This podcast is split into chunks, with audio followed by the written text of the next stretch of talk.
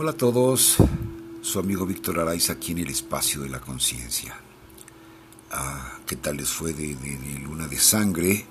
Las ah, energías, los efectos y las energías que ha dejado están, están intensas. Ayer, gracias a eso, no pudimos hacer el podcast porque quedamos exageradamente congestionados de la nariz. Pero bueno, todavía seguimos un poco en eso. Este, Bien, pues hay que resolver lo que traemos por ahí cargando, cualquier cosa que se presente, es dejar ir lo que ya no sirve y, ah, pues pedirle la luz para hacer las cosas que nos conviene hacer, ¿verdad? Bien.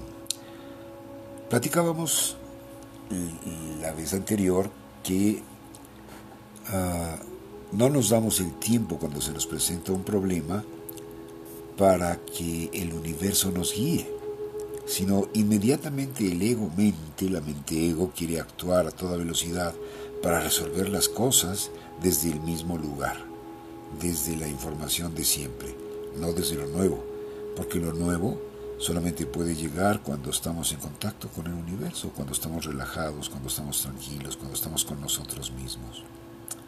Bien, continuemos entonces. Las palabras son tremendamente importantes. Una palabra nos puede reorientar perfectamente bien y cambiar nuestro enfoque de la vida. Otra palabra nos puede desorientar completamente. Estamos expuestos y abiertos a recibir opiniones o comentarios. Cuando pedimos una guía o una opinión, si esta es positiva, nos favorece, si no, puede causarnos serios problemas. Es por eso que es tan importante no creer en nada ni en nadie. Caminaba por la calle ah, rumbo a un café e iba atento a lo que me espejeaba la gente.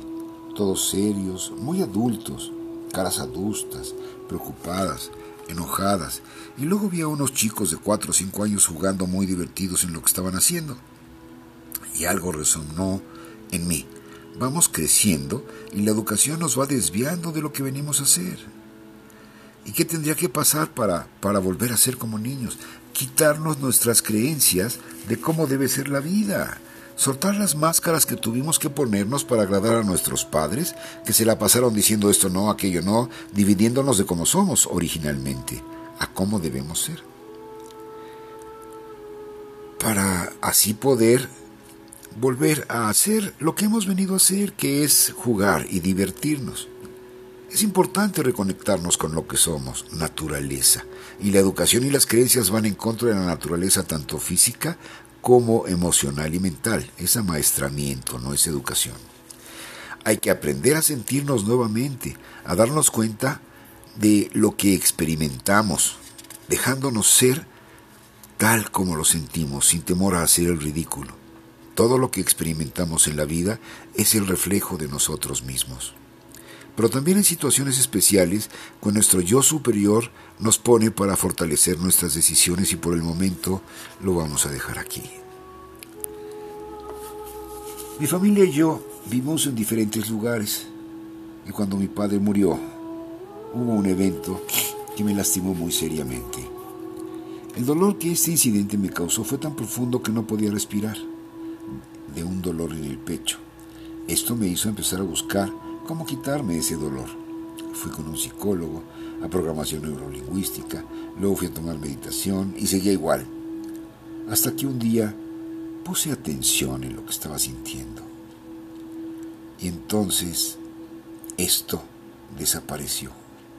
Fue así como aprendí realmente este don de trabajar o laborar con las emociones y transformarlas. Había mucho que trabajar con respecto a emociones y sentimientos, así que me dediqué dos horas diarias a trabajar con mis emociones y sentimientos. Los trabajé durante muchos años y el cambio era notorio, sin embargo mi vida seguía igual y no podía ver por qué. Muchos años después mi conciencia me llevó a trabajar con mi ira y hasta entonces pude acceder al inconsciente y empezar a ver lo que realmente traía cargando. Yo era bueno trabajando con los sentimientos y las emociones. Pensaba que al transformarlos ya había logrado deshacerme de ellos, pero no fue así en todos los casos. Llegué a la profundidad, pero no veía el inconsciente. Hasta que trabajé con mi ira. Hasta entonces se hizo posible penetrar en las profundidades de mi inconsciente y entonces empecé a sentir una paz y una seguridad diferentes.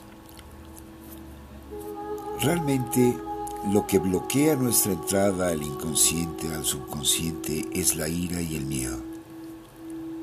Así que yo los invito a que podamos trabajar de alguna manera esta ira para poder penetrar en nuestro inconsciente y seguir viéndonos para ver de qué manera podemos transformar lo que no nos favorece en la vida.